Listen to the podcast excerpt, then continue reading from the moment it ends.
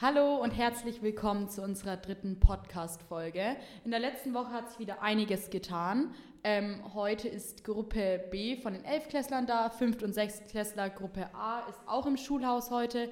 Am Mittwoch findet das Deutschabitur statt und bald beginnen auch die Schulanmeldungen. Also diese Woche ist ordentlich was los in der Schule. Aber wir haben uns heute eigentlich getroffen, um ähm, über das Thema, was ich schon zweimal angedeutet habe, Wirtschaft und Politik zu reden. Einfach um nochmal so das ein bisschen zusammenzufassen und einfach auch Leuten, die so mehr oder weniger halb interessiert sind, einfach mal einen Einblick zu geben. Natürlich wusste ich, dass ich das nicht alleine schaffen kann und habe mir heute wieder zwei Stargäste geholt. Einmal den Herrn Bessmans und einmal den Herrn Steger. Und wir hoffen doch sehr, dass die zwei uns heute mit ihrem Fachwissen noch ein bisschen beeindrucken und noch ein bisschen weiterhelfen können. Ähm, wir wollen anfangen mit dem Thema Berichterstattung zurzeit. Und zwar war es am Anfang so, ähm, ich bin regelmäßiger Tagesschauschauer, weil ich denke, dass das auch das mit wichtigste Medium ist für uns Jugendliche, weil es einfach so einen kurzen Einblick gibt, wenn man nicht unglaublich interessiert ist, aber dass es nochmal so alles so zusammenfasst und nochmal so eine gute Allgemeinbildung gibt. Nur am Anfang von der Corona-Krise ist mir stark aufgefallen, dass die Tagesschau anstatt 15 Minuten auf einmal 26 Minuten nur noch um Corona ging. Ähm, wie ist es denn? Ist es jetzt wirklich, dass nur noch Corona-Politik passiert oder ist es einfach so, dass es so überspitzt wurde in der Tagesschau? Wie sehen Sie das, Herr Bessmans? Also diese Beobachtung habe ich auch gemacht. Das ist natürlich das Anliegen als öffentlich-rechtlicher Fernsehsender oder vielmehr der Sendung der Tagesschau ist umfassend zu informieren, eingehend zu informieren und sich natürlich sehr schnell da der Eindruck breit gemacht hat, dass man sehen konnte, es gibt nur noch Corona. Und Natürlich ist das nicht der Fall. Die Politik hat sozusagen, selbst nachdem nicht mehr normal getagt werden durfte im Bundestag, durchaus Beschlüsse gefasst und es wurde weiterhin Tage auch.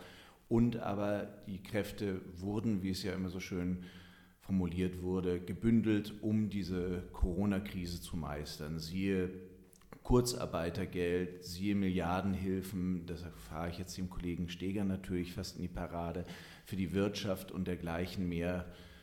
Und zu meinem eigenen Bedauern muss ich allerdings auch sagen, dass dann letzten Endes Aspekte wie die Kinder, die Jugendlichen, was ihr ja auch mitbekommen habt durchaus, als auch die Kultur überhaupt nicht vorkam zunächst. Die Schulen wurden als erstes mit hingeschlossen und dass irgendwelche Programme aufgestellt wurden, um da den Familien, den Kindern Unterstützung angedeihen zu lassen, das hat so nicht stattgefunden. Das wurde erst später aufgegleist, was ich dann auch wieder gut finde, lieber spät als nie, aber letzten Endes fand ich das erstaunlich, dass das erstmal kein Thema war. Gut, niemand wusste, wie lange es dauert, niemand weiß im Moment, wie lange es dauern wird, aber das fand ich so einen bemerkenswerten Aspekt. Aber Politik, um deine Frage nochmal zu beantworten, Sarah, findet natürlich weiterhin auch statt, aber alles stark reduziert, um der Corona-Krise Herr zu werden.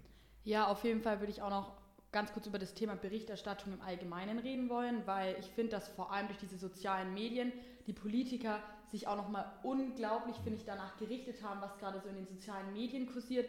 Und ich finde das ein sehr, sehr schlimmes Phänomen, weil ich persönlich finde, dass die sozialen Medien zu viel Macht mittlerweile haben und einfach auch dieses Problem, also ich möchte jetzt keinen ansprechen, aber in unserem Q11-Gruppenchat würde ich jetzt mal sagen, also wenn Sie da einmal sehen müssten, was da alles reingeschickt wird. Ähm, wie sehen Sie denn das, dass die sozialen Medien jetzt auch mittlerweile so Fernsehsender und so generelle Berichterstattung so unglaublich beeinträchtigen? Also wie sehen Sie das so für die Zukunft? Ich finde es ein interessantes Phänomen, weil das, was in den sozialen Medien verbreitet wird, das ist das, was wir alle kennen. Flurfunk, Buschtrommeln, einfach Gerüchte. Und dementsprechend ist das natürlich ein wahnsinniges Potenzial, das die sozialen Medien in sich tragen, weil früher war es nur über Telefonate, wenn man sich mit Freunden getroffen hat, dass das Verbreitung fand. Und jetzt hat es halt eine millionenfache Verbreitung. Und es ist schwierig, auch für mich durchaus da Fakten und äh, sogenannte Fake News, dann Falschmeldungen, einfach auseinanderzuhalten. Und selbst wenn man dann eingehend recherchiert, ist das kaum mehr möglich, weil dann seriöse Quellen sich auch wieder auf diese Fake News beispielsweise beziehen und dann weiß man nicht, äh, Henne oder Ei war zuerst da. Also es ist unfassbar problematisch geworden. Und das ist natürlich auch ein Aspekt, der viele verunsichert. Ja, Mich teilweise auch, muss ich gestehen.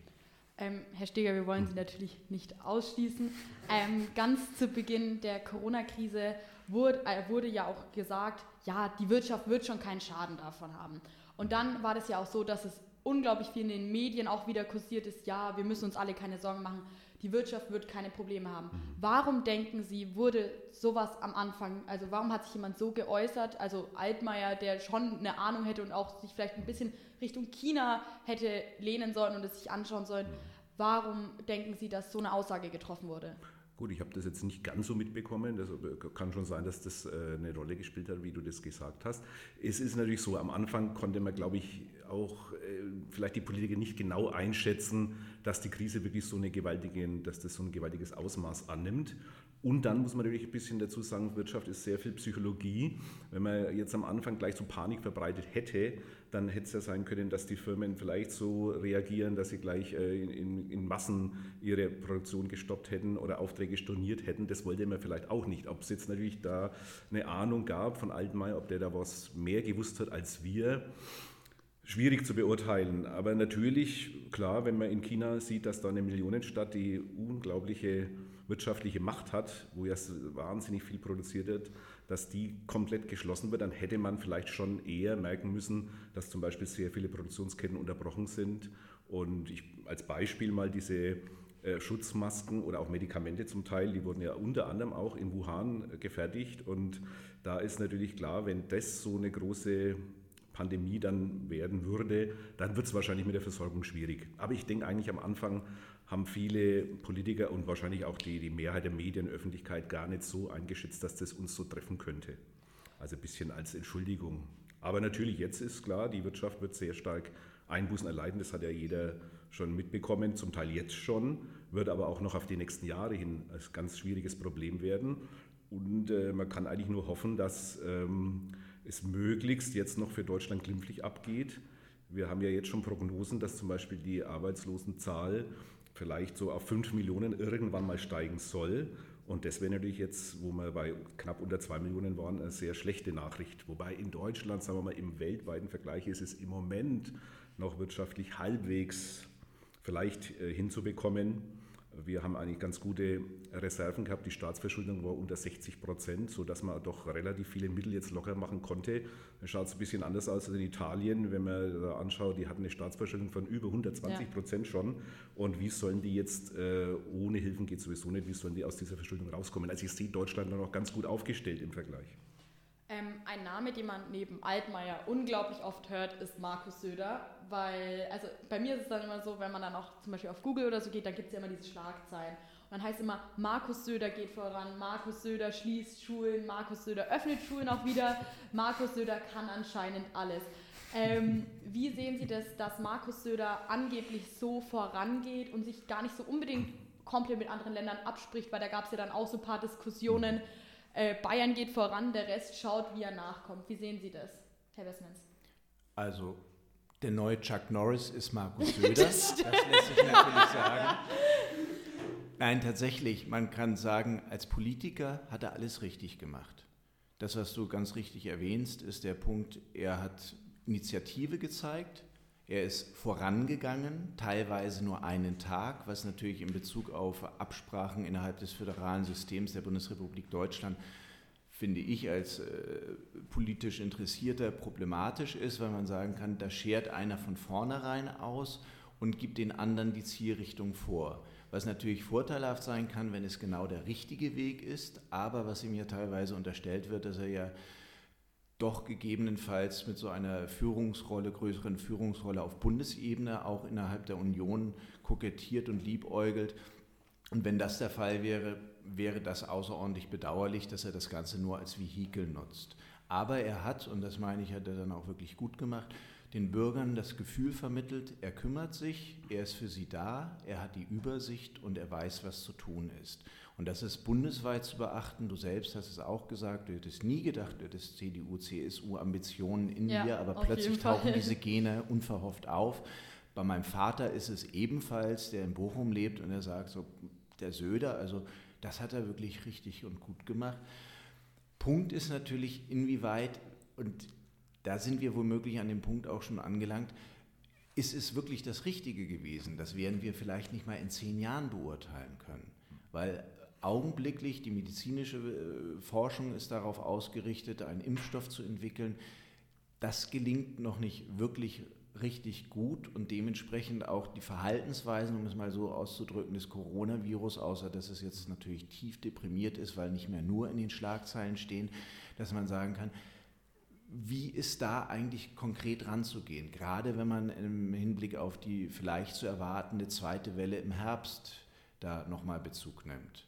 Aber Markus Söder, denke ich, hat da alles richtig gemacht und sich als profunder, seriöser und, äh, sage ich mal, sorgenvoll und verantwortungsbewusster Landesvater hervorragend in Szene gesetzt, auch bundesweit natürlich. Und ich meine, Traumwerte wie zu SED-Zeiten, 98 Prozent, 95 Prozent Zustimmung ist Fast. natürlich unfassbar viel. Also wäre morgen die Bundestagswahl, vielmehr gestern gewesen, ja. Wir hätten einen Franken, einen Nürnberger als Kanzler. Wäre ja auch mal fein. Ja, also ich liebäugle immer mit so einem Zitat ähm, von einem Philosophen, der hat gesagt, ähm, irgendwie zu der Liebe, also wenn, wenn man verliebt ist, möchte man alles zusammen erleben. Und so finde ich, ist es ein bisschen mit Söder und Bayern, weil ähm, gut, ja. es ist halt Zitat. irgendwie so, ich habe auch schon Interviews so mir angeschaut, weil ich dachte mir auch so, der Name wird so unglaublich populär gerade, mhm. da ist doch der nächste mhm. Schritt, Kanzler zu werden. Aber in den Interviews sagt er immer, er möchte bei seinen Bayern bleiben. Ähm, glauben Sie, dass es auch wirklich so ist oder glauben Sie, dass er jetzt doch liebäugelt damit, dass er sich doch in Stellung bringt? Wie sehen Sie das? Ich denke, er möchte wohl und er ist sehr geschickt, indem er immer wieder darauf verweist, Bayern ist seine Heimat, sein Traumjob ist Ministerpräsident zu sein, ebenso wie sein großes Vorbild Franz Josef Strauß, wobei der 1980 ja auch als Kanzlerkandidat angetreten und gescheitert ist. Und ich denke, da hat er Angst davor, ist auch durchaus berechtigt, weil viele machen sich trotzdem ja über seinen Dialekt lustig und sagen, im Moment kann er da punkten, wie wird es jetzt sein, um uns aus der Krise herauszugeleiten. Also jetzt sind wir in dieser Übergangsphase und da muss er sehen, dass er alles auch wiederum richtig macht, weil andere Bundesländer gehen da ja jetzt voran und er ein wenig so das Heft der Initiative verliert, womöglich. Aber die nächsten Tage, Wochen werden das zeigen. Aber ich denke, er ist ein fleißiger, verantwortungsbewusster Mensch. Vielleicht wäre das was.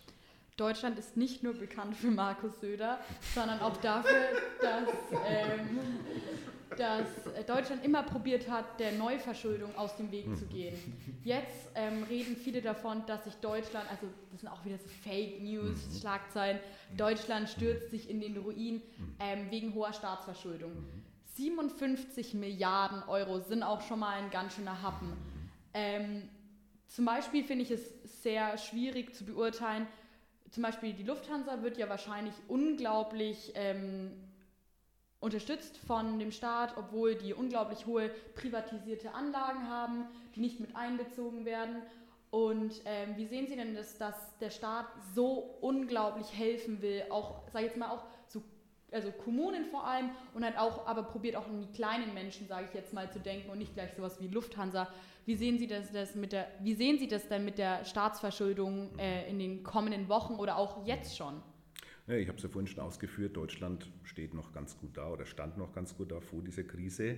Wir haben ja, es ist gelungen, die Schulden zurückzufahren des Bundes, der Länder. Bayern träumte ja davon, 2030 schuldenfrei zu werden, was ja. dann ein bisschen durch Söder wieder ein wenig konterkariert wurde, aber im Großen und Ganzen die, der, der Weg war schon eigentlich äh, vorgezeichnet.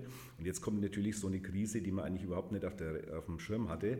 Und dadurch, äh, es gibt nicht so viele Alternativen. Was soll der Staat machen? Also wenn er jetzt überhaupt nicht es machen würde, es gibt negative Vorbilder, wenn man in die Krise hineinsparen würde, dann wird es einen Absturz geben, der ungefähr so vielleicht wie in den 20er, 30er Jahren war.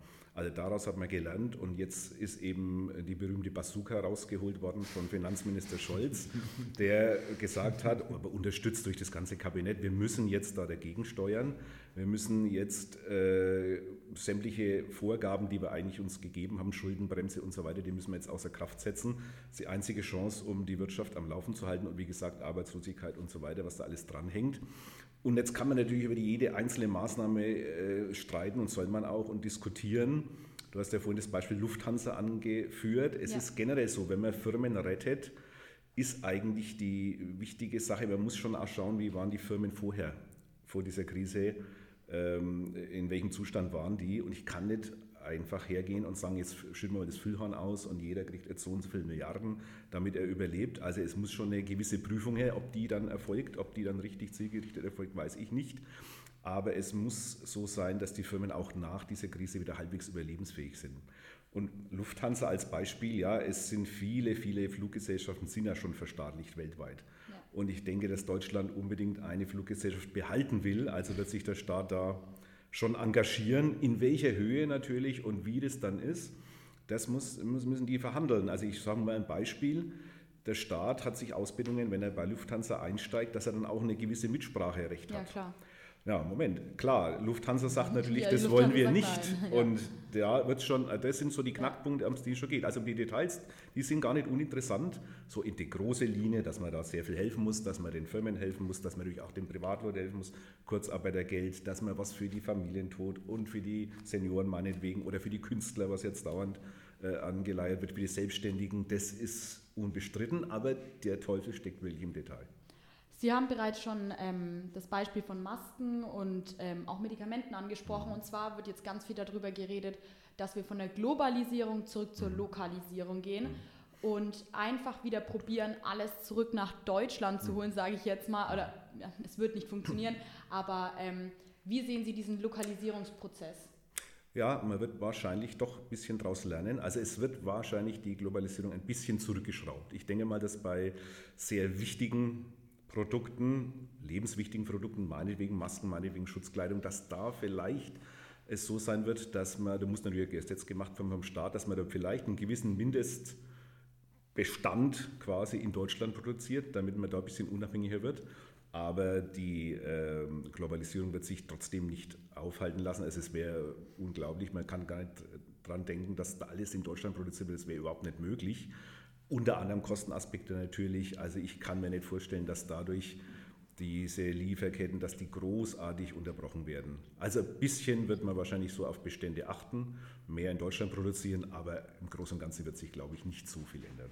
Ähm, dann ist natürlich das große Thema Nachhaltigkeit. Wenn wir lokalisieren würden, wäre ja Nachhaltigkeit, also würde einen unglaublich hohen Aufschwung kriegen bei uns. Auch vor allem, wenn wir in Deutschland produzieren, gibt es da ja ganz andere Regelungen als Beispiel Bangladesch. Mhm. Ähm, wie sehen Sie das, dass dann die, der Nachhaltigkeitsprozess unglaublich ja. gefördert wird? Oder? Ja, das könnte schon äh, sein. Also es ist mir eine Hoffnung damit verbunden, dass man sehen kann, es wird, man kann vielleicht nicht mehr so weitermachen wie bisher.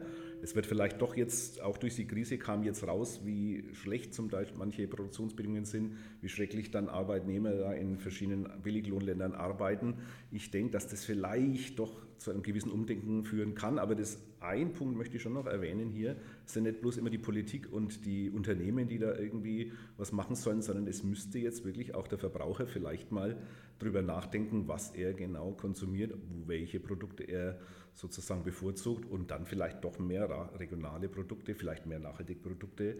Also es ist nicht nur Politik und Unternehmen. Wir sind alle gefordert. Dann noch an Sie, Herr Bessens, eine Frage. Und zwar wurde im Bundestag dann auch von der AfD gefragt, ja, neue Staatsverschuldung, trägt der Bürger dann durch Steuern die ähm, gesamte Last, sage ich jetzt mal. Wie sehen Sie das? Also denken Sie, dass es dann wirklich auf eine Steuerentlastung, also dass wir dann mehr Steuern zahlen müssen, um diese Corona-Krise, sage ich jetzt mal, auszubessern? Oder denken Sie, dass die AfD da einfach mal wieder angreifen wollte, anstatt Inhalt zu präsentieren?